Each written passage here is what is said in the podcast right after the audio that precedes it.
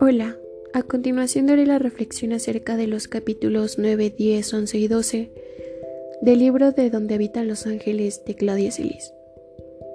Durante el capítulo 9 nos narra que ahora la nueva casa de Panchito es en San Miguel, en donde viven sus tíos.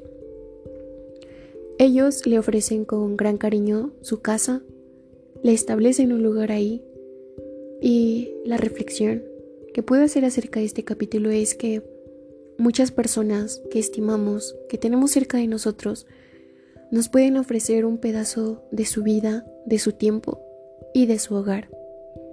Depende de cómo nosotros lo veamos y depende qué tan especial podemos considerar o no este tipo de interés, este tipo de muestras de afecto que siempre dejarán algo en nosotros.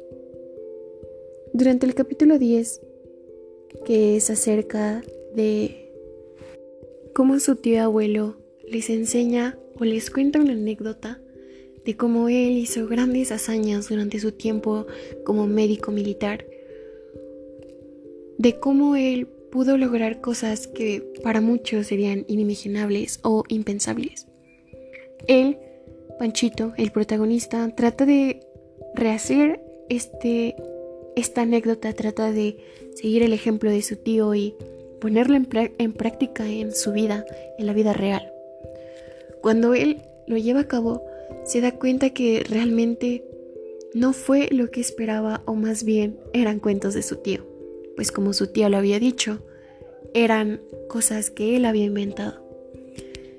Esto deja muy en claro que muchas veces la imaginación de los niños puede ser muy grande, puede ser muy crédula, ya que creen en muchas cosas que otras personas ni siquiera considerarían.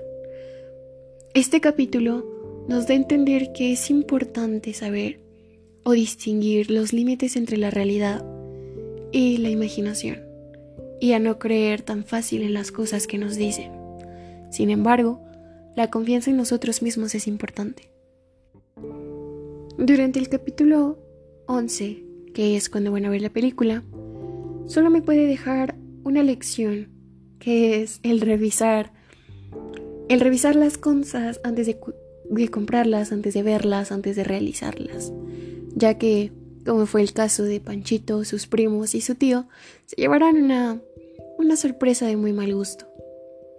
Y finalmente, en el capítulo 12, eh, nos habla acerca de cómo su tío apoya a su prima para que no deje los estudios y cómo él busca algún tipo de trabajo que también le pueda ofrecer su tío. A lo largo de este capítulo nos da a entender la importancia del apoyo de algún tipo de familiar, ya que su tío reemplaza el trabajo que su tía, que su prima pensaba buscar, para que ofrecerle algo mejor, el estudio. Al ver esto, Panchito cree que el trabajo era real, entonces se lo pide a su tío, pero pues era sin sueldo. Muchas veces vale más el hecho de poner de poder tener una educación, el hecho de poder seguir esforzándose que el mismo el mismo valor de un trabajo. Nunca será lo mismo saber, tener conocimientos a trabajar. Es importante la educación y es importante el apoyo que un familiar nos brinda o nos puede llegar a brindar. Y bien, esta ha sido mi reflexión acerca de los capítulos 9, 10, 11 y 12 de el libro Donde habitan los ángeles de Claudia Silis. Espero haya sido de su agrado y de su entendimiento. Gracias.